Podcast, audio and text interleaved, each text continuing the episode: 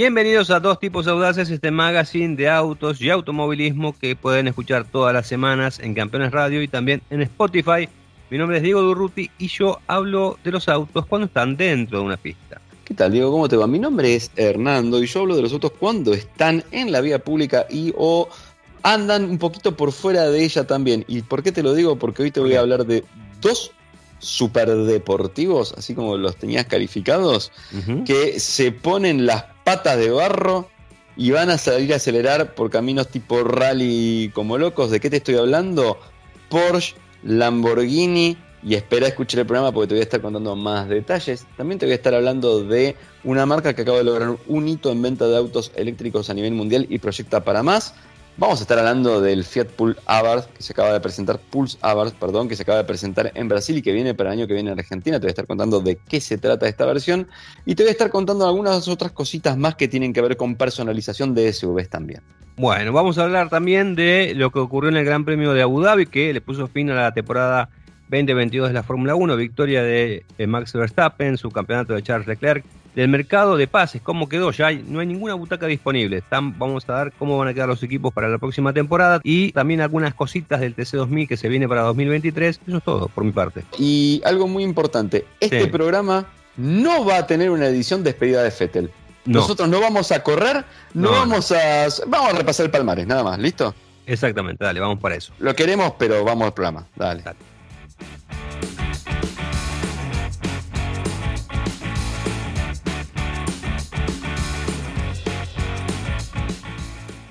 Vamos a comenzar hablando, si te parece, estimo que sí, porque es lo que habíamos pautado anteriormente, de la Fórmula 1. Eh, bueno, si vos tenés ganas, eh, dale, hagamos eso.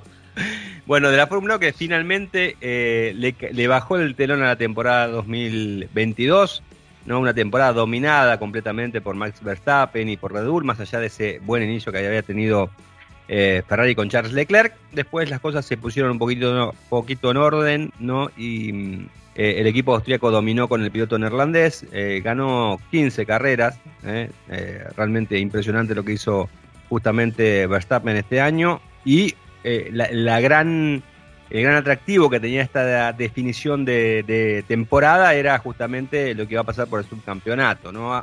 el, gran, el gran candidato tal vez uno pensaba después de ver la clasificación que iba a ser Checo Pérez, pero bueno, finalmente el eh, subcampeonato quedó en manos de Charles Leclerc, que creo que en este caso eh, hay que sacarse el sombrero con Ferrari, que hizo una muy buena carrera, sin errores, sin ningún tipo de errores.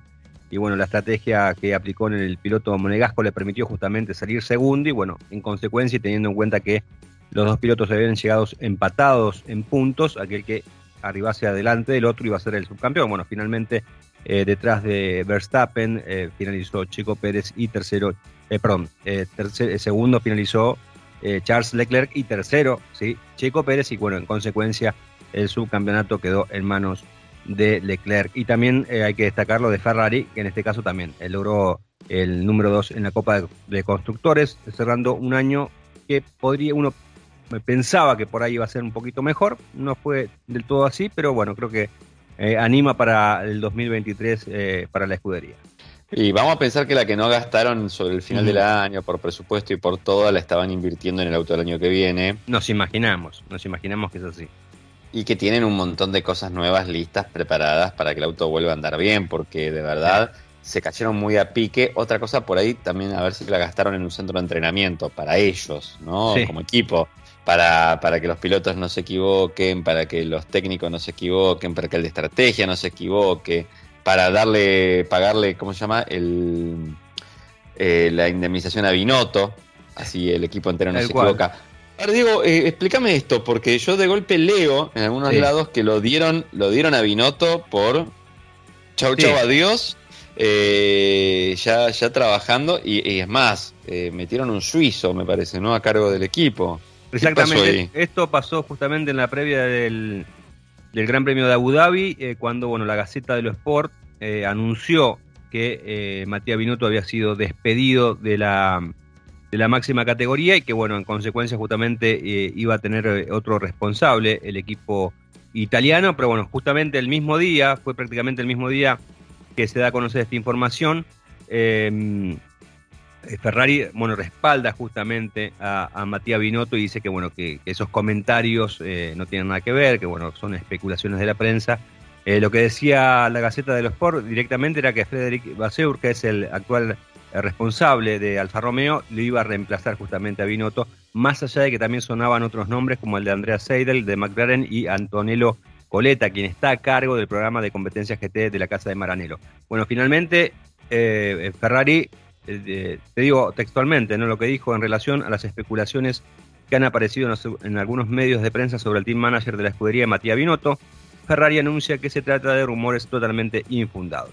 Pero como dice el dicho, cuando el río suena porque agua trae, así que no sería de extrañar que efectivamente haya un cambio al frente de, la escudería em, eh, de cara a lo que va a ser el 2023. Veremos cómo, qué, es lo que sucede, ¿no? Eh, eh, la Gaceta de los Sport no solamente lo, había anunciado en la previa, sino que al día siguiente redobló la apuesta y dijo qué cosas iban a cambiar, más allá también de, del team manager del equipo italiano. Así que vamos a ver eh, efectivamente cómo se suceden los hechos y bueno, si efectivamente Binotto sale del equipo italiano. O sea, hay motivos para ilusionarse con que Ferrari pueda hacer una buena temporada el año que viene. Y además de eso, eh, en, la, en, la, en, la, Gaceta de los Sport, lo que están aclarando dicen cosas que van a pasar el año que viene. Vamos a correr bien. Ferrari va a correr bien, Ferrari va a cometer menos errores y todo eso. Se me está ocurriendo, vos sabés que quiero hacer un, diario más, más dedicado al tema del automovilismo. Sí. A ver si te gusta, y deportivo. La Gaceta de los Sport. Muy bueno. Muy bueno. Que sirve, sirve mucho para hablar un montón de cosas. Claro, y aparte una vez que terminas de, utilizarlo te sirve para justamente, para cuando tenés una mancha, algo, pues solo para secar, secante. Está hecha con un papel altamente secante. La graseta de los port, ese, se me acaba de ocurrir ahora, es un nuevo... Muy bien, muy bueno. Bueno, ahí le impreso, pero ¿a quién no le sirve tener siempre papel para algo después que absorba? Obviamente, es muy útil, es muy útil. Te viene, ¿sabes dónde? En, en los rollos de cocina. Claro, eh, tal cual. Como papiro, lo lees y ahí está. Es un mega emprendimiento. Lo acabo de decir al aire, espero ir a registrarlo antes de que, de que alguien me lo haga, porque la verdad, otra de mis grandes ideas. Bueno, en eh, definitiva, eh, Hernando, en síntesis, victoria de, Verstappen en Abu Dhabi, el subcampeonato que queda para Charles Leclerc, los mexicanos que obviamente ya lo han declarado como enemigo público número uno a Max Verstappen, después de lo que hizo justamente en el Gran Premio de Brasil, ¿no? Porque si uno ahora ve la, tabla de posiciones, eh, Charles Leclerc pierde justamente, eh, perdón, eh, Pérez pierde en gran parte de su campeonato por esa desobediencia, ¿no? De, de, Max Verstappen cuando le pidieron que se diera la posición y no lo hizo. Pero bueno, y otras cuestiones que también hay que tener en cuenta de este Gran Premio de Abu Dhabi, que marcó la despedida oficial de Sebastián Vettel como piloto de la máxima categoría. Recordemos que Vettel disputó 299 grandes premios, 53 victorias, 57 poles, 38 récords de vuelta y 4 títulos en 2010, 2011, 2012 y 2013. También la despedida de la Fórmula 1, al menos por el momento, del australiano eh, Daniel Ricciardo, que eh, fue reemplazado en McLaren por su compatriota Oscar Piastri.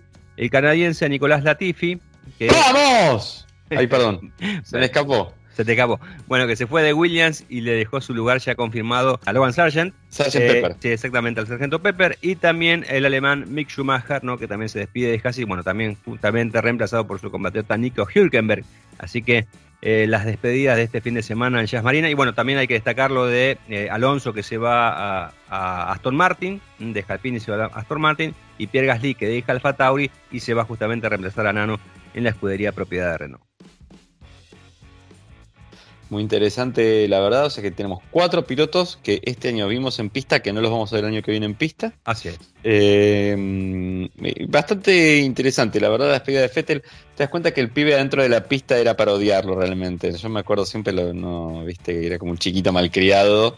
Este, y, pero de afuera de la pista se ve que la gente lo quiere mucho. Sí, sí, sí, es un gran personaje para lo menos cuando uno lo ve también, ¿no? Este, siempre te das cuenta que el flaco está interesado, le interesan los otros pilotos, habla bien de uno, del otro, y de todo eso. Le hicieron videitos de despedida, de todo tipo y todo color le han hecho. ¿eh? Igual no se va contento.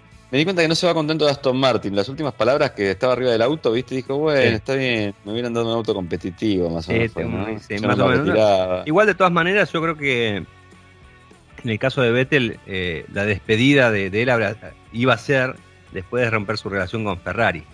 Y ahí quien lo convenció para seguir eh, fue justamente Lewis Hamilton, que le dijo que uno que tenía que seguir y demás. De hecho, bueno, Hamilton eh, durante el fin de semana dijo que seguramente no descartaba que en algún momento volviera, ¿no? Cosa que obviamente al menos Vettel dice que no. Pero bueno, yo creo que ahí debería haberse despedido. Me parece que lo, de, lo de Aston Martin fue medio como un manotón de ahogado y como para seguir un poquito, pensando, digo, después de, esa buena temporada que había tenido Racing Point eh, con el Mercedes plateado, pintado de rosa en este caso. Eh, creo que ahí, ahí estuvo el tema, ¿no? Me parece que dos años estuvieron de más. Sí, sí, la verdad. O por lo menos que este año el auto no, no estuvo ni la mitad de lo que había prometido. el, año, el, año, pasado tampoco. No, bueno, pero el año pasado ponerle que era el año de ese, de transición, que no lo invertimos acá, lo invertimos para el mm. que viene, nos preparamos, cambiamos el director de equipo, este, no sé qué, pero no, no, no, lamentablemente. Tal vez todo eso lo, disfrute más eh, Fernando Alonso. Que tampoco, para mí, Alonso tampoco se va demasiado contento del equipo. Gasly, vamos a ver cuánto le dura su reencuentro con su amigo Ocon. Este, viene linda la cosa, ¿eh? Sí, sí, va a ser bueno. venir un par de cosas. Hulkenberg, eh, Haas que ahora resucita gente en la Fórmula 1, es increíble. Este, bueno, lo bueno es que con Haas, Hulkenberg tiene de nuevo cero posibilidad de, llegar al podio, con lo cual puede seguir su carrera sin podios en paz. También, eso está bueno. Es, interesante. igual lo de, lo Hülkenberg es para pensar, ¿no? Porque si eh, un equipo de la Fórmula 1 tiene que recurrir a un piloto que hace dos años no corre como piloto titular, que solamente hizo cuatro reemplazos, o sea, eso te habla también del mercado de la Fórmula 1, de cómo está en cuanto a pilotos. Hay escasa oferta. Se incorporaron, muchos pilotos. Este sí, por eso ¿eh? te digo. Eso es lo que llama Interesante. Y. Mm, ¿Qué te iba a decir? Eh, vos sabés que el otro día estaba viendo una. En realidad, un cálculo matemático hizo uno que está interesante. Viste que vos decís, bueno, a Verstappen lo odian los mexicanos. Sí. Ahora, imagínate que Verstappen en Brasil le cedía la posición a Checo. Sí. Bien, y ahora imagínate el resultado de la última carrera que tuvo la temporada. ¿A qué no sabes quién salía subcampeón? Eh, Charles Leclerc. Exactamente, con lo cual, aunque le hubiera cedido la posición, era el cohete. No, pero eh, no, el tema, el tema era que si le cedía la posición, eh, que iba a tener que correr para, para buscar el campeonato, iba a ser Charles Leclerc. Y van a correr de otra manera, porque el que iba a estar en ventaja en puntos iba a ser eh, Pérez. Puede ser, puede ser, pero Pérez tenía... Todo depende de las, de, suposiciones. El, auto que iba delante de Pérez ganó, digo, el, el, otro auto que era igual al de Pérez ganó la carrera, ¿eh? bueno, pero. Eh, ganó la carrera, él podría haber salido segundo. Ponle que el que ganó la carrera es muy buen piloto. Él podría haber salido segundo, tranquilamente. De hecho, el que tenía todas las de perder igual era Leclerc. Con lo cual, está bien, sí, tenés que la estadística que todo, pero ahí el que no, el que no anduvo fue Pérez, no Leclerc. Otra cosa para mí, o sea, cae por, peso propio. Así como Leclerc se debería haber asegurado el subcampeonato durante la primera mitad del año. Digo, Leclerc se pierde una victoria de una carrera o un segundo puesto. Ponele que esa carrera donde él chocó yendo en punta, eh, igual no la ganaba por un problema de degradación de neumáticos o lo que fuera, salía tercero. Todos esos puntos que perdió ahí este, también eran por peso propio. Digo, hay que también hay que hacerse cargo, ¿no? De, eh, no, porque vos no me dejaste acá y entonces yo. La matemática igual daba que lo dejaban pasar. Pero lo, no, está perfecto, pero las órdenes de equipo son para respetar. Partamos de esa base. O sea, porque por algo le dieron la orden de equipo a Verstappen en ese momento. Ah, por algo se la dieron, ¿viste? Por, algo se la dan también a Pérez cuando está ganando eh, Verstappen. O, cuando, eh, cuando estaba peleando el campeonato le dijeron a Pérez aguantarlo a Hamilton. Y, Pérez lo aguantó. Entonces, las órdenes de equipo están para cumplirlas. ¿Viste? Después, de lo que quieras, si tiene mérito, si no tiene mérito. de eso se trata también el automovilismo. De, respetar. Es, como la vida misma. ¿no? A partir de ahora, que, que como bien lo decía Pedro de la Rosa, eh, a partir de ahora, ¿quién va, ¿quién va a querer ser compañero de equipo de Verstappen? Si, sabes que vas a correr para Verstappen, si sabes que en el momento que alguien te, que, él tiene que retribuirte a vos lo que vos haces, eh, lo va a cumplir. perdón, ¿quién quiso ser compañero de Verstappen alguna vez? Esa es la segunda pregunta del siglo. Todo lo que quieren es tener el Bueno, pero vos, bueno, bueno, ¿quién quiere, ser, ¿quién quiere ser compañero de Schumacher? A ver, ¿quién quería ser compañero de Schumacher? Nadie quería ser compañero de Schumacher. Todos querían tener el auto de Schumacher. Y bueno, no, pero está bien. Una cosa que vos firmes para piloto número dos, otra cosa que seas compañero y compartas una, escudería. Son dos cosas distintas. Porque vos lo que tenés que hacer es, si, vos firmas para piloto número dos, tenés que respetar las órdenes. Como también la tienen que respetar el, piloto número uno, porque de eso también ah, se trata. ¿Vos crees que en el contrato de Pérez no dice número 2 así de grande en algún lado? Sí, pero si, si el equipo te está diciendo, por eso te estoy diciendo, es una cuestión lógica de respetar las decisiones de los equipos. Verstappen dijo que él tenía sus razones, que ya se las había explicado el equipo y que lo iban a charlar en privado. ah, no sé. Fíjese, ¿qué habrá que? A ver, ¿habrá sido lo de Mónaco o qué será? Porque para mí si es lo de Mónaco es muy mediocre, me parece. no sé, es raro, es raro, es raro, pero en fin. Eh, vaya uno a saber qué habrá sido, pero si, vos, si, vos, como si vos sabés que esto es número uno, que todo el equipo corre en favor tuyo, o sea, tener rencor por algo que pasó en mayo, no, hablemos más de Fórmula 1. No, hablemos más de autos, de nada. no hablemos más de nada, no hablemos más de nada.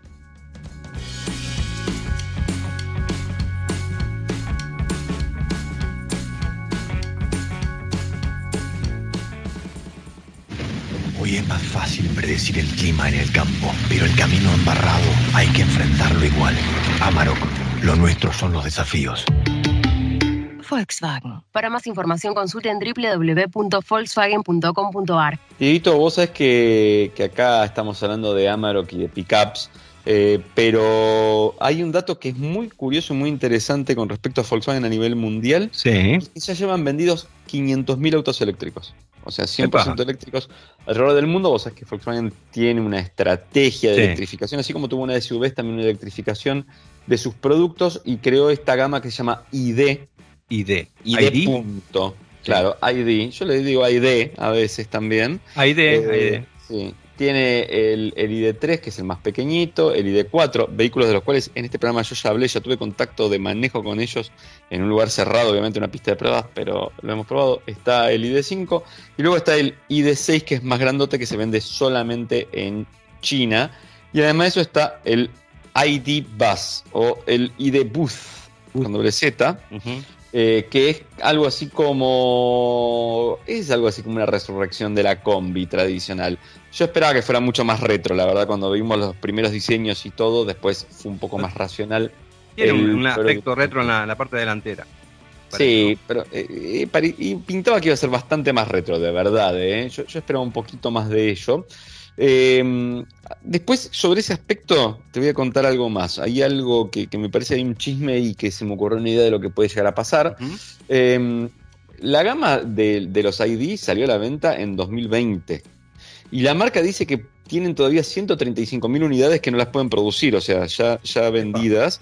Sí, bueno, sabemos que hay eh, muchas dificultades con proveedores. Primero estuvo la parte toda que tuvo que ver con semiconductores y después la guerra eh, de Rusia también tiene mucho que ver con eso. No nos olvidemos que Rusia es uno de los principales productores de. Ay, ahora me acabo de olvidar si era níquel o uno de estos metales eh, que son se usan muy poco, pero son muy necesarios para producir las baterías. Eh, entonces hay algún problema también de abastecimiento que hay que ir regulando y, como ellos dicen, recalibrando la producción permanentemente. Em, entre las metas que hay a partir de 2023, Volkswagen decidió que en Europa solo fabricará vehículos eléctricos y para 2030 espera eh, que los autos eléctricos representen el 70% de las ventas de la marca en el viejo continente. Recordemos que para 2035 el viejo continente ya le dictó prácticamente la muerte al motor de combustión, eh, porque en realidad lo que dictó fue que los vehículos tienen que tener cero emisiones y que esas emisiones también se van a rastrear desde la producción misma del producto, no solamente en la cadena de producción. Exactamente, con lo cual podría haber vehículos de combustión, pero tendrían que quemar determinado tipo de biocombustible y lograr que la emisión sea muy baja o hidrógeno, que también es bastante complicado meterle hidrógeno en un auto de combustión, con lo cual estarían básicamente lo que estamos diciendo es que el diésel y el naftero, vamos a decirle así, diésel y naftero, eh, encontrarían ya su extinción en Europa para 2035.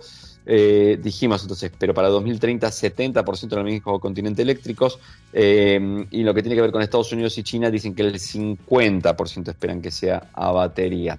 Eh, además, para 2026 van a tener alrededor de 10 nuevos modelos.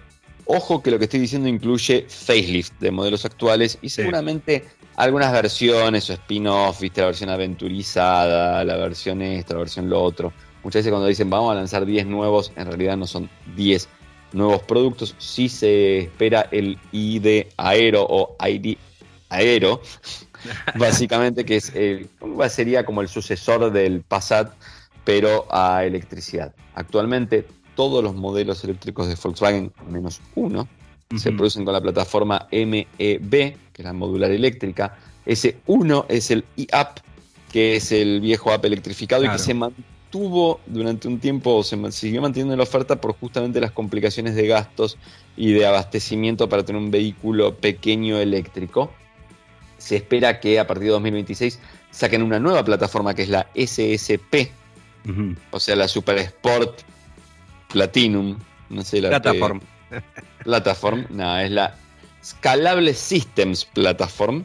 Y con eso le van a dar vida a todos los productos completos de la marca. Y dentro de lo que yo te estaba diciendo de que estoy viendo ahí, ¿vos te acordás que en un momento fue Volkswagen, yo creo, la responsable de patear eh, el renacimiento o esto del modelo retro? O sea, acordate que durante mucho tiempo tuvimos Mini volvió, Fiat volvió con el 580. Sí. Y así tenemos varios de estos modelos retro, pero acordate que fue el New Beetle prácticamente el que, que salió adelante con esta, esta nostalgia automotriz. Em, y hace poco uno de los directivos de la compañía dijo que el nombre Golf era demasiado bueno, Golf y GTI, por ejemplo, entre ellos, eran demasiado tradicionales de la marca como para deshacerse de ellos ahora.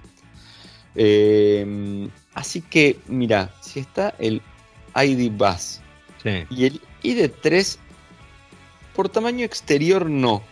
Por tamaño interior sería ocupar el lugar del Golf. Pero dicen que nunca fue pensado como un reemplazo para el Golf ese auto.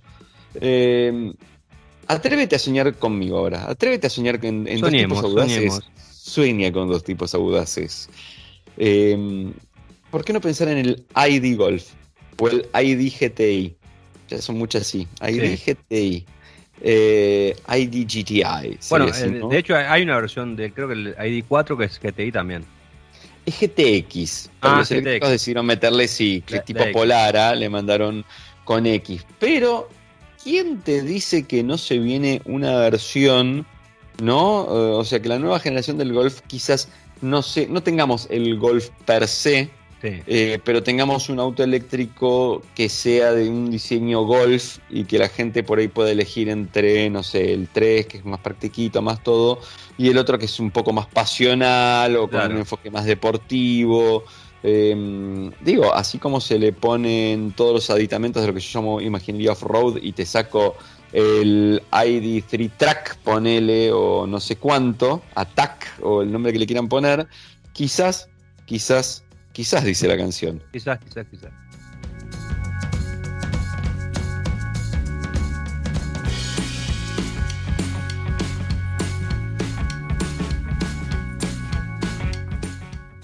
Eh, hablamos de vuelta de la Fórmula 1, pero vamos a repasar, si te parece, Hernando, cómo va a quedar la parrilla de partida. Eh, porque hace ratito te decía que el equipo Williams lo confirmó a Logan Sargent como eh, el compañero de equipo de Alex Albon, así que no hay eh, butacas disponibles en la Fórmula 1. Yo te conseguir una para vos, Diego, para casa. ¿No hay más butacas de Fórmula 1? No hay más butacas, no, me, no, no hay más butacas. O sea que hay que tener cuidado, no hay que romper el asiento porque te quedas sin butaca. Exactamente, exactamente. Mirá lo a Mick Schumacher, partió un auto a la mitad mirá, directamente. ¿viste? Y, se, quedó, sin butaca. se quedó sin butaca. Porque no hay más. No, hasta no hay más. No, no hay más. No, eh, Sargent venía con su butaca propia. Por eso. Ah, ahí bueno, butaca. Claro. Eh, vamos entonces con Mercedes, eh, mantiene la misma dupla, Lewis Hamilton, George Russell, eh, Red Bull también, Max Verstappen y Sergio Pérez, McLaren, Lando Norris y bueno, entra Oscar Piastri, que va a ser uno de los debutantes, en reemplazo de Daniel Ricciardo. Aston Martin, Fernando Alonso ocupa el lugar de Sebastián Vettel y continúa Lance Stroll, por obvias razones. en el equipo Alpine, Esteban Ocon eh, va a tener como coequiper a su compatriota Pierre Gasly, que eh, dejó el equipo Alfa Tauri. Eh, recordamos a la gente, Gasly, tenía, Gasly ya había sido confirmado por Alfa Tauri como piloto para la próxima temporada, pero dentro de las cláusulas había justamente una cláusula, dentro del contrato había una cláusula que le permitía justamente salir si recibía o, romper ese contrato, mejor dicho, si recibía una oferta de un equipo mejor posicionado en la tabla de posiciones. Posicionado en la tabla de posiciones. Posiciones. Estás, estás muy bien hoy. ¿Sabes lo que le dijo su Sí. noda? ¿Qué le ¿Sabes digo? lo que le dijo? Clausulas el contrato. Clausulas de contrato. Clausulas Así el es. contrato. Bien posicionado en la Copa de Constructores, ahí queda, queda mejor, me parece, ¿no? Bueno, eh, después, bueno, así que por eso Gasly está- va a estar corriendo en el team. Eh, Ferrari, Charles Leclerc y Carlos Sainz también mantiene a la dupla. Alfa Tauri, Yuki Tsunoda y va a reemplazarlo a Gasly el neerlandés Nick De Vries, que también tuvo una temporada bastante, eh, bastante particular este año, eh, probando con diferentes equipos, ¿no? Con Mercedes, con Williams, con y, bueno, se le da la posibilidad ahora, dicen, esto lo comentabas vos la otra vez, ¿no? Dicen por, por recomendación de Max Verstappen. Eh, Alfa Romeo mantiene también la misma dupla, Valtteri Bottas y Wang Yusu. Haas eh, sigue Kevin Magnussen y bueno, Nico Hülkenberg, como decíamos recién, hace un ratito, reemplaza a Mick Schumacher y Williams, lo dicho, con Alex Albon y Logan Sargent, el otro debutante que va a tener la Fórmula 1 el año próximo. Eh, en cuanto a Ricciardo, bueno, fue confirmado como piloto de reserva del equipo Red Bull, mm, vuelve a las fuentes. Hay quien dice que este, este contrato es para meterle presión a Chico Pérez, no sé, Pu- puede ser, puede que no, no sé. Eh, y eh, eh, Mick Schumacher posiblemente se sume al equipo Mercedes, al menos eso fue lo que, lo que dijo Toto Wolf, que tenían ganas de que se sume a Mercedes porque bueno, lo consideran como miembro de la familia debido a que a que su padre corrió para el equipo alemán. Así que esa sería la situación de eh, la Fórmula 1 2023 en cuanto a equipos y pilotos.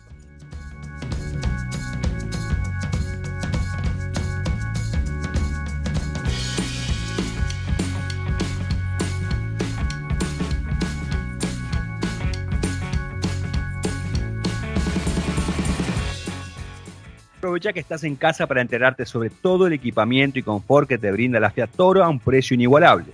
Ingresa en www.fiat.com.ar o comunicate al 0800 333 8000. Digo, vos sabés que hubo una presentación, en realidad fue un lanzamiento, se produjo en Brasil y es muy importante para nosotros porque es un producto que va a venir el año que viene a, a Argentina y es un Fiat muy peculiar, muy pero muy peculiar. ¿Y sabes por qué? Porque no tiene el escudo de Fiat. Epa, Para. ¿cómo es eso?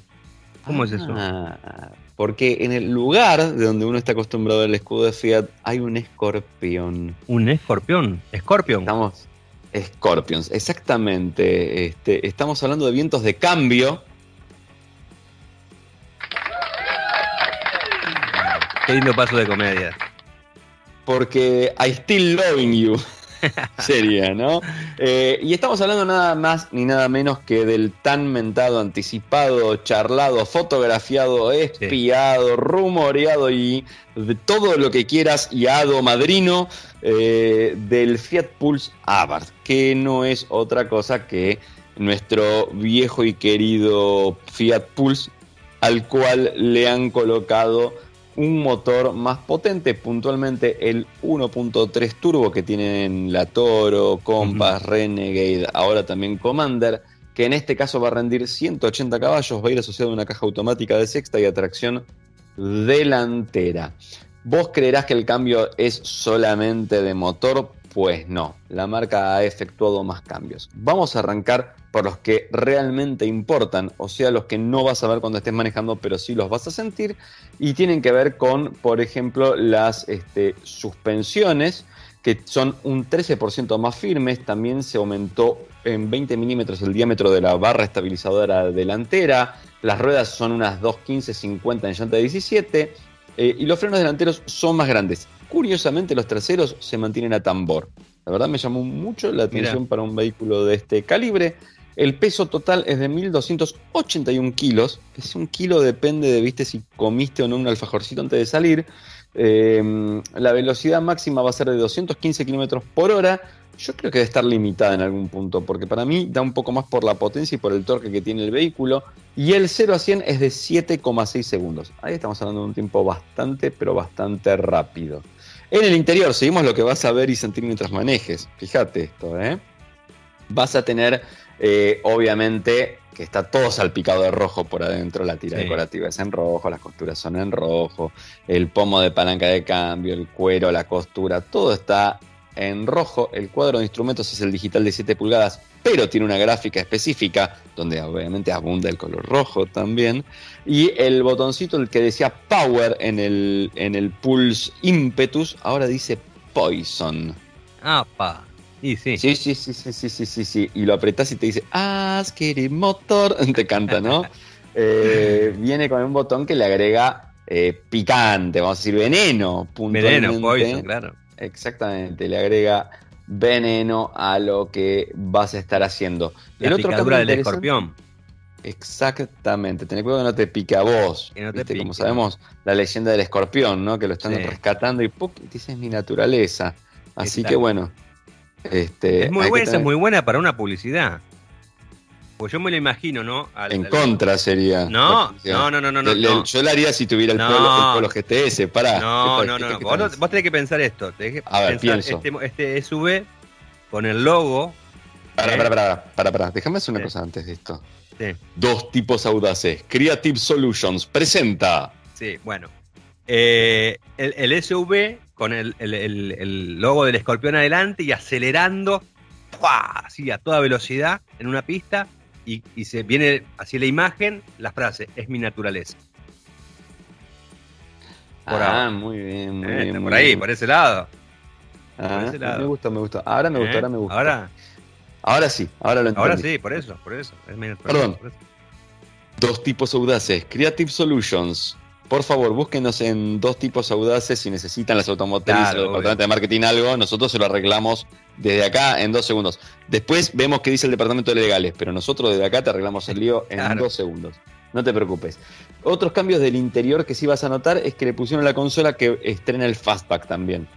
Que es esa consola unida, toda con el freno de mano eléctrico por botoncito y que deriva hacia el doble posabotes del estilo de la Toro un apoyabrazos, es como más integrado todo el torpedo, también la placa decorativa grande de, la plancha es en un tono metalizado y tiene una plaquita sobre el lateral de Abarth con el número del, vehículo. Me hace acordar un poquito, ¿te acordás cuando ibas a Luján y le ponías la virgencita con imán al Renault 12? Ahí adelante. Tiene, recupera un poco esa tradición, ¿eh? me gusta, me gusta, me gusta. Bueno, y finalmente vamos a hablar de lo que no ves cuando manejas, pero sí cuando te acercas. Para empezar, un set de escorpiones del escudo del escorpión en la parrilla, atrás escrito Abarth en gigante. Eh, en la parte superior de los guardabarros delantero también el escudito, en el lateral inferior en rojo con el degradé también con el Abarth escrito y las carcasas de retrovisores en rojo también los protectores de guardabarros y de todo ensanchados, grandes en negro, pero con una tramita específica. Y quizás lo más destacable tiene que ver con el paragolpe frontal, que también es el que usa Fastback, que tiene unas entradas verticales de aire laterales. Los rompeñuelas van abajo, obviamente que en el fondo de todo va como si fuera un aleroncito en rojo también. Y una parrilla en negro como con una sobreentrada de aire más abajo también que lo identifica el vehículo. Las llantas también son en negro, el techo también es en negro del lado de afuera. Y hay un escudo más de Abarth, ¿y sabes dónde está? Mm, no. En la tapa del motor, en la que cubre ¿viste, el motor. Eh, también. Ahí, hay, alguno más. Obviamente el centro volante también tiene el, escorpión. Así que mm, en Los Simpsons estaba el Barto y en Fiat está el Abarto. Muy bien. Eh, Sabes que me parece, no sé si vos coincidís conmigo, pero esta, muchos grupos automovilísticos, entre ellos, bueno, Stellantis con la mano de, de Abarth y lo que está haciendo también Renault con Alpine, es recuperar justamente marcas que en su momento eh, eran sinónimo de deportividad, ¿no? Eh, Abarth siempre estuvo, se ha mantenido vigente, pero ahora es como que tiene un nuevo impulso justamente con estos modelos propios, digamos, entre comillas, ¿no? Y bueno, en Alpine resucitándola, efectivamente, pero como que está a cargo de todo lo que sea el, segmento deportivo del Grupo Renault va a ser justamente de Alpine. Y no sé si hay alguna otra marca que también está utilizando esta estrategia. Eh, bueno, en realidad las marcas que sí vienen con esta estrategia originalmente, eh, y ya es una tradición, son eh, Mercedes con MG, claro. M con M y Audi con RS, mm, y, con R también en realidad. Pero hay varias marcas que tienen su brazo armado, su brazo deportivo, Nismo, en el caso de Nissan, por ejemplo. Eh, muchos que eran o equipos de competición, Abarth nos acordamos que era independiente, bueno, AMG también era independiente, M nace dentro de BMW, AMG nace por fuera de, de Mercedes, Abarth también es absorbida, lo que pasó es que muchas de estas marcas durante muchos años se han dedicado a que su brazo deportivo sea escuditos, eh, llantas, alerones y nada más, eh, y ahora están tratando de darle una potenciación o por lo menos lograr ubicar ese producto más allá arriba o darle una deportividad más real, más específica. Creo yo, digo igual que esto tiene mucho que ver con esta movida. Viste como recién te dije, Volkswagen tiene todo ID, entonces ahora quiere tener ID Golf como para poder tener o ID Bus para recuperar y traer un poco a esta proyección. En un lado está muy bueno, cuando vos sos una, automotriz, tenés una oportunidad muy grande por delante tuyo con la electrificación. Eh, por ejemplo, una marca como DS, que es una marca premium hace muy poco tiempo, con la electrificación tenés como una oportunidad muy grande de tener algo que los otros no están teniendo o de empezar casi de cero contra el otro. Y de competir muy bien, entonces ahí apostás a un futuro muy rápido. Cuando tenés más de 100 años de tradición y te cambia todo tan radicalmente, por un lado vos tenés que demostrar modernidad, tenés que demostrar yo, ah, ya no soy una marca vetusta, ahora soy una marca moderna, tengo un auto con un motor totalmente distinto a lo que teníamos hasta ahora. Pero por otro lado, tenés que, tenés que recuperar ese legado que vos tenés. Vos no, no tuviste tantos años el nombre de golf, o tuviste tu ala deportiva u otra cosa. Y me parece que ahí es donde empieza a jugar, traer de vuelta. Mirá los Renault el Renault 5, el Renault 4 está trayendo de vuelta con los autos eléctricos. Basta de Zoe. No Zoe, Twizy, nombres raros, funky, divertidos. No, no, volvamos de nuevo. Renault 4, Renault 5. Recuperemos el legado de la marca y proyectemos con eso sí la marca al futuro de nuevo. Así Muy bien, bueno, una, una Me encantó el discurso de, Hernando.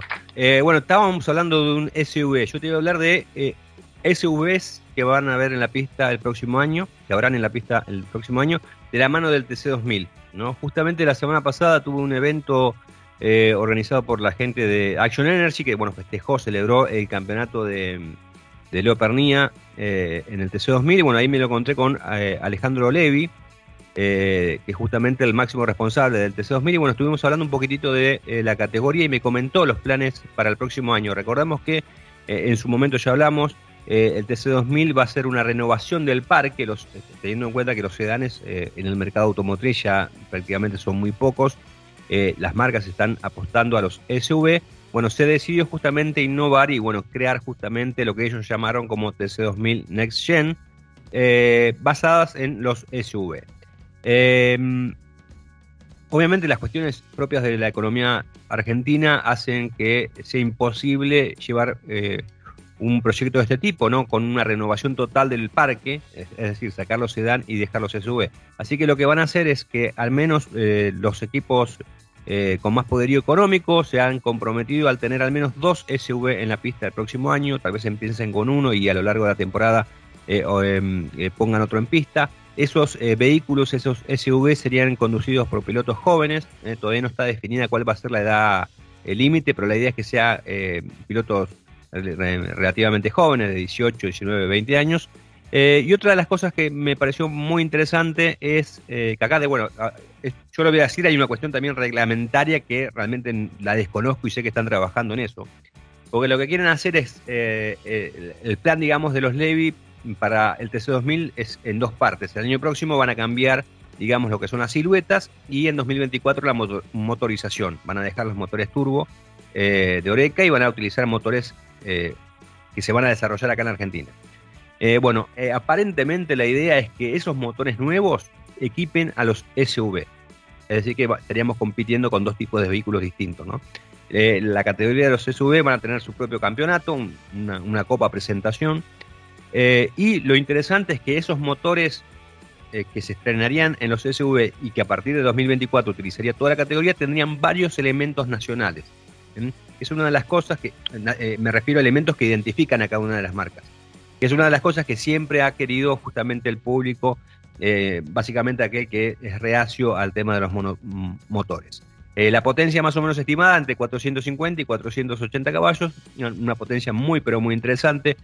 Hay que ver cómo se la lleva ¿no? con tracción delantera, pero bueno, son cuestiones que seguramente Eh, eh, la categoría ya está trabajando en el aspecto técnico, está elaborando justamente el reglamento técnico, ya hay un borrador que lo tienen los equipos, pero bueno, es interesante nuestra propuesta eh, que va a ser innovadora porque no es, no es habitual que un SUV compita, esté en, la pista, pero bueno, creo que resulta muy interesante. Y otra cosa que también me decía Levi, me adelantó, es que es muy posible que el TC2000 el año próximo realice una carrera en un callejero en Buenos Aires en la zona de El Rosedal. Están trabajando con eso, cuentan con el apoyo de, del gobierno de la ciudad de Buenos Aires, así que eh, muy posiblemente la próxima temporada del TC2000 tenga dos callejeros, uno en Buenos Aires y también uno en Mar del Plata. Así que interesante temporada para el Turismo Competición 2000 para 2023. Mirá, mirá qué interesante, Diego. ¿eh? hay una, perdón, me quedó una, una, consulta para hacerte. ¿Los SUV y los sedanes van a correr, aunque tengan una copa distinta, van a estar todos en la pista juntos? Todos en la pista juntos, sí, sí. sí. Yo, eh, estimo que diferenciarán por clase, ¿no? Porque hay que ver, por eso te digo que están trabajando en el tema del reglamento. O sea, es una idea, pero hay, para, para llegar a concretarla tenés que evaluar un montón de cosas, justamente como cómo son las prestaciones de cada uno de los autos de los sedanes por un lado, de los SUV por el otro. Alguno va a tener más, mayor ventaja que el otro, no sé cuál exactamente, hay que hacer una prueba en pista, y a partir de ahí evaluar si le sumas más kilos, cosas de, tratar de, equiparar, ¿no? De alguna manera, porque son totalmente conceptos totalmente diferentes, ¿no? Y más que nada por el tema de la motorización, porque van a tener motores distintos. Sí, sí, sí, sí, No, no, y aparte para que no se te arme un teletore, pues están todos corriendo juntos, ¿viste? Después empiezas a rezagar a los SUVs no, pero eso, no, creo que sea, no, creo que sea tan, tanto, tan complejo eso, porque no va a haber, no, no va a haber una gran cantidad de vehículos. Vamos a tener 42 como tiene el TC, no más de 26, 28 autos, o un poquito menos. Y no creo que haya tanto, tanto lío con eso. Muy bien, y eh, te voy a hacer una pregunta que me hizo el otro día alguien, no sé por qué me lo preguntó a mí, estaba muy preocupado, un señor que estaba preocupado entre, entre el, marketing de la empresa, o sea, entre lo que vende en la calle y lo que hace en la pista, y me dice, Fiat, ¿qué va a hacer? ¿Va a participar con el Pulse o va a participar con el Fastback? Me dice, porque el Pulse es el deportivo, pero... Y le digo, mira, mi primera respuesta, antes que vos me des una respuesta, yo le, le, le respondo y le dije, mira, no importa el auto que tenga en la calle, importa el auto que, que le sirva a tener en la pista.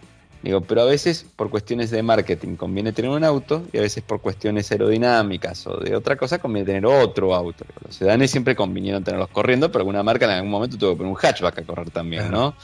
Eh, pero, ¿qué, qué, qué, tenés algún... no, no se sabe todavía, no, no, no. anticipo, algún pálpito para responder a esta persona. y no, y no, no ¿sabes cuál, cuál, es el tema? Es que como la, Fiat no está metido en la categoría. O sea, eh, ellos pueden hacer lo que quieran, ¿viste? El, que prepare Fiat puede hacer lo que, lo que piense que es mejor para ser competitivo, y no por una cuestión de marketing. ¿no? Perfecto, perfecto. Sí, sí, sí. bueno, aparte tampoco tenemos todavía el Fastback en Argentina, con lo cual habría que esperar que estuviera por lo menos el auto. Este, pues si no, tendrían que traer autos de afuera, prepararlos, hacerlos correr y después ver cómo lo. que para mí es el ideal por el formato de vehículo, ¿no? El tener uh hizo trasero más largo y todo, aerodinámicamente lo beneficia, pero. Sí, aparte tenés este, tantos SUV que eh, tenés que elegir bien cuál, cuál vas a utilizar, porque es muy variada la, el, segmento. Y no te digo cuando empecemos con la discusión y se uno y diga, no, eso no es un SUV, eso es un...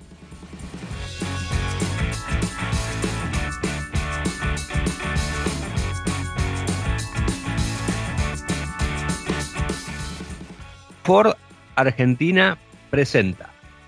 Digo, vos sabés que pasó algo muy, muy interesante. Eh, mira, ahora que estamos hablando de SUVs. ¿Te acuerdas que en algún momento, mira, hace poquito también estuvimos hablando de cómo las marcas quieren empezar a identificar sus modelos dentro de una gama similar?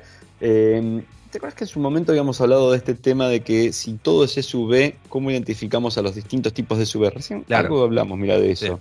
Eh, y Ford fue uno de los primeros que tuvo una idea bastante brillante para mí, que fue empezar a dividir su gama. Sé que dijo, mira, el SUV urbano tradicional de siempre, seguimos Kuga, ese tipo de vehículos. Seguimos por acá. El Puma en Europa, el EcoSport que tenemos acá. Por otro lado dijo, no, también vamos a tener, ¿sabes qué? Vamos a ir por el lado de los eléctricos, pero ahí vamos a ir también con el nombre Mustang. Vamos a darle un poco de, mira, justamente esto de traer del pasado algo. Y después dijo, para, nosotros tenemos una tradición de off-road y todo. Vuelve Bronco. Y Bronco volvió no como un, como un producto, sino como una familia de productos. Y en Argentina se comercializa justamente el Bronco Sport, que es la versión menos extrema, más digamos SUV, pero con una buena eh, preparación para salir de lo que es el caminito ¿no? tradicional. O sea, para ir más allá que el, el, SUV urbano o de corte civilizado. Eh, este tipo de autos, cuando vos salís a hacer aventura y todo lo que tenés, es un amplio espectro de personalización casi como un antibiótico, ¿viste? De amplio espectro es, ¿no? Eh, tenés un montón de accesorios para colocarle, para llevar, porque la idea es que disfrutes de ese tipo de vida que se hace cuando salís de la civilización, del urbano, de lo asfaltado. Y para eso, ¿sabes lo que hicieron acá en Argentina? Que me, me pareció bastante interesante. Organizaron algo llamado live shopping con el Bronco Sport. ¿Qué hicieron? Invitaron a sus 100 mm, clientes aproximadamente que tienen. Les mostraron todo un abanico de accesorios que tienen para ellos. Se los mostraron en vivo, in situ. Ahí estamos hablando de, por ejemplo, barras de techo, porte equipaje tipo canastos, barras de remolque con luces, eh, tuercas de seguridad por ahí también, eh, cosas más simples, porta bicicletas, cubre alfombras de goma para no dañar el vehículo. Y acto seguido lo que se hizo fue abrir una tienda online con un descuento especial para los clientes para que puedan comprar, además de que este, hubo un sorteo con un kit de alfombras para el ganador. Em, así que así se hizo la presentación de esto llamado Live Shopping. Pero me pareció interesante realmente decir, bueno, miren, vamos a hacer una cosa, ya que tienen este producto que sirve para esto, bueno, vamos a ofrecer una gama de accesorios buena y se las vamos a mostrar en persona. Vamos a una cosa, vengan, vamos a verla, compartamos un rato entre usuarios y todo, y ahí lo vemos. Así que me pareció una iniciativa mm, interesante, no solo desde la parte comercial para la marca, eh, sino también para el usuario, ¿no? Eh, vos en la semana pasada hablaste del Ford Fiesta, ¿no? Eh, que va a terminar su producción en 2023. ¿Y si yo te digo que no? Em, Diego, ¿Te puedo hacer una pregunta? ¿Vos crees que el Ford Fiesta no va a terminar su producción? Eh, yo creo que al menos la versión de competición va a seguir por unos años más. Eh, Primero me tenías que decir qué buena pregunta, Hernando. Te voy a corregir acá. Vamos a hacer otra vez el acting porque no me gusta si es así esto. ¿eh? Dale, dale, dale. Che, Diego, vos sabés que yo la semana pasada te hablé de que se acababa la producción del Fiesta y ahora tengo alguna sospecha de que no y me parece que vos, vos sabrías algo del tema.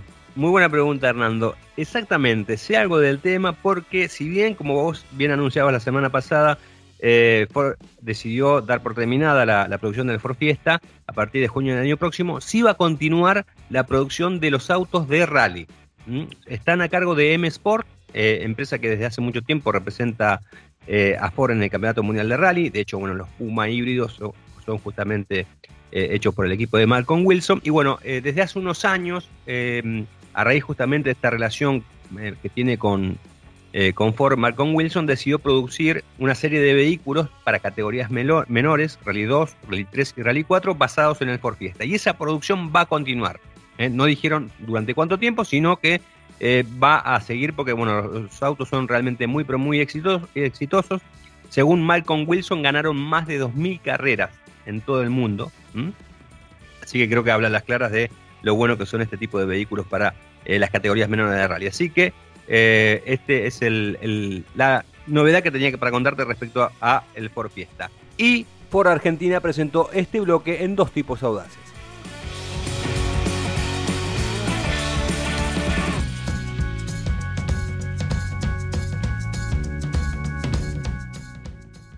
Eh, ¿Querés, hablar de automovilismo? ¿Puedo meter yo primero uno de estos puentes que a nosotros nos gusta hacer por Favor, por favor.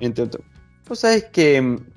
A ver, vos sabés mucho del Dakar, Diego. Mm. Este, y de hecho creo que tenés algunas noticias interesantes para compartir en el programa. Pero vos sabés que en 1984 el Dakar tuvo un campeón que no era el esperado. Digo, hoy uno ve que Porsche tiene eh, SUVs y ya lo da como algo normal, pero allá en 1984 teníamos 911. Y sin embargo la marca agarró uno, lo levantó, lo preparó, lo mandó a correr y ganó. Además. Bueno, ese espíritu de ese auto acaba de volver a la producción en una edición limitada a 2.500 unidades únicamente y se llama 911 Dakar.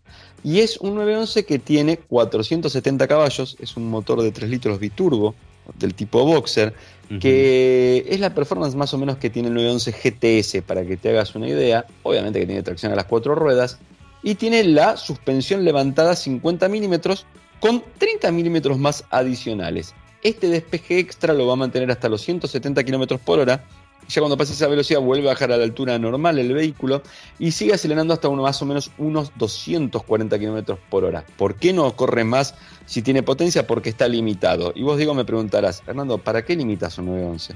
Hernando, pero ¿para qué limitas un 911?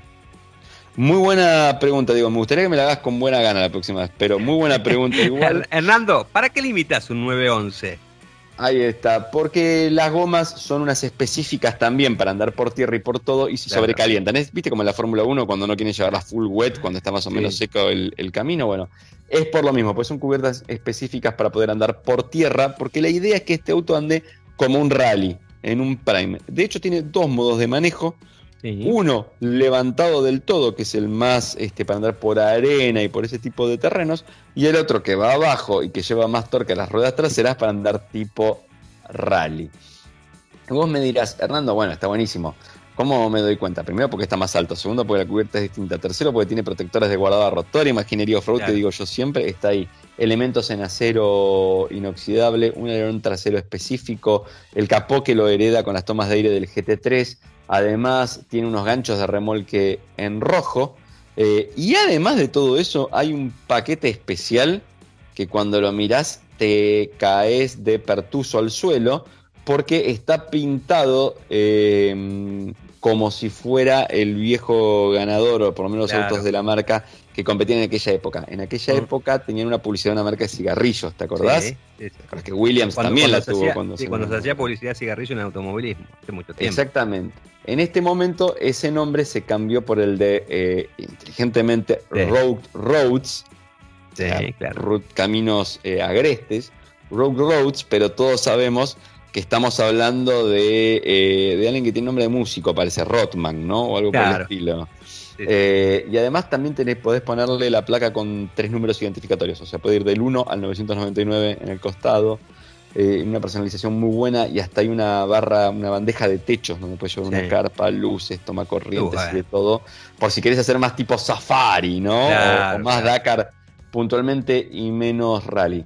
¿Sabes cuánto cuesta la pavada esta de autito? Sí, decime cuánto cuesta. Anda, anda juntando la tarasca porque en, Estados Unidos el auto recién se lanza en las reservas, pero se va a entregar en la primavera boreal recién. 222 mil dólares te sale. Bueno. El base. Y lo querés con la, con la jaulita de techo, con la pintura de. Con la pintura de, de Román Grosjean, con todo eso. 250 mil dólares. Ah, no es nada. 25 luquitas más en el valor del auto total. No, no, no es mucho más. No es mucho, no es mucho. Ahora. Sí. Quizás estemos ante una nueva moda. Quizás estemos ante una nueva moda. Porque aquí no sabes quién va a salir dentro de poquito, antes de fin de año. ¿Quién? El Lamborghini Sterrato. ¿No? Sterrato para mí suena a desterrado, pero tiene que ver con la tierra. Es otra cosa que un huracán que también le mandaron todos los protectores abajo con unos guardabarros super ensanchados, unas barritas de techo, luces tipo LED adelante, le levantaron el despeje y dentro de poco lo van a presentar. Este sí va a tener una bestia, va a estar basado en el huracán Evo, va a tener 640 caballos, V10, tracción a las cuatro ruedas. O sea que vamos a tener dos deportivos. Muy bueno. Deportivos de verdad off-road con el motor puesto a espaldas del piloto. Este, otra que los viejos areneros y esas cosas. ¿Se vendrá una nueva moda? No lo sabemos, pero si sucede, lo escucharon acá primero. Exactamente, nosotros se lo anticipamos. Por se lo anticipamos. Y bueno, y así nos despedimos hasta el próximo episodio. Ya quedan, sí, ya quedan muy pocos episodios de dos tipos audaces. ¿eh? Ah, ah, ah vayan preparándose, ¿eh? Vayan ¿Eh? preparándose. Vayan preparándose. Mírense despedida como Fettel. ¿Ah? ¿Ah? Epa, todos corriendo. una hasta siempre. ¿Quién te dice todos, todos corriendo? o, todos, o con vincha. Sí, o con vincha, sí, sí. Bueno, hasta el próximo episodio, Hernando. Hasta el próximo episodio, Edito.